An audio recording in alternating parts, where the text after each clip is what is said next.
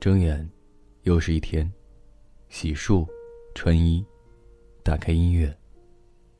在阳台上，发现了那只遗失的袜子。另一只，藏在了晾衣架的下方，和洗衣粉睡在了一起，竟然还靠着洗衣液。看着这双拼凑起来的袜子，让我想起高中时的对桌。每天，他都会换不同款式的袜子。他也总会跟我分享，他不同样的袜子。那个时候的我是诧异的。女孩都喜欢口红、化妆品，他怎么喜欢袜子？而且袜子还巨多，每天都不重样。这种独特的喜好，是我很多年之后才意识到的。他的那种乐趣和独特，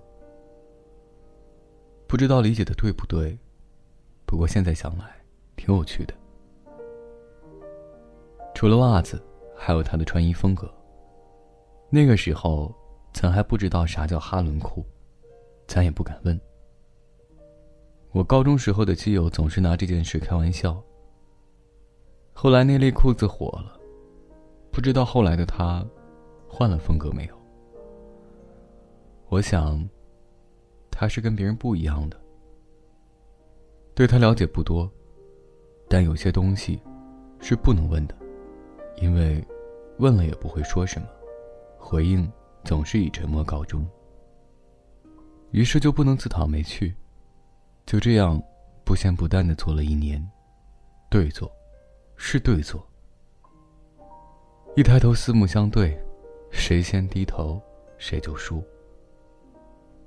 一开始，总会错开这种对视。向左瞅，向右瞅，向上瞅，向下瞅，向远处瞅，眺望着远处。晚上是啥也看不见的夜色，也不知道自己在看什么。白天，看的是对面买教辅资料的书店。就是不看你。急眼了就你瞅啥，瞅你咋地。后来偶尔对视，再后来，慢慢学会自视。这也可能造就了我后来和人对话不看人脸，不对视交流，以至于当年去面试的时候，一个漂亮小姐姐都没记住，很多事儿想不通，以为时间会让人顿悟，但事实却并非如此。当时没想明白的，到现在也还没有。不知道为什么，当时的我。真的不知道为什么他会莫名其妙的生气，搞得我连个大气儿也不敢喘。莫名的压抑感袭来，很多不解就埋在那里，没有松土，没有浇水施肥，全靠老天照顾。高考前，最后一个寒假，也是我学习生涯里第二次假期补课。那晚具体的。意味着什么，已经记不清了。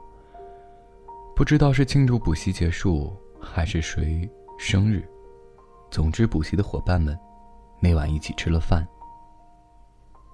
当时的我还不敢喝酒，几个女同学确实见过世面，几杯啤酒下肚，脸不红不白的。那晚，他说笑一般，淡淡的问了我说：“你是不是老恨我了？”我当时还很腼腆，没有作声，也不知道怎样回答他这样突然的问题。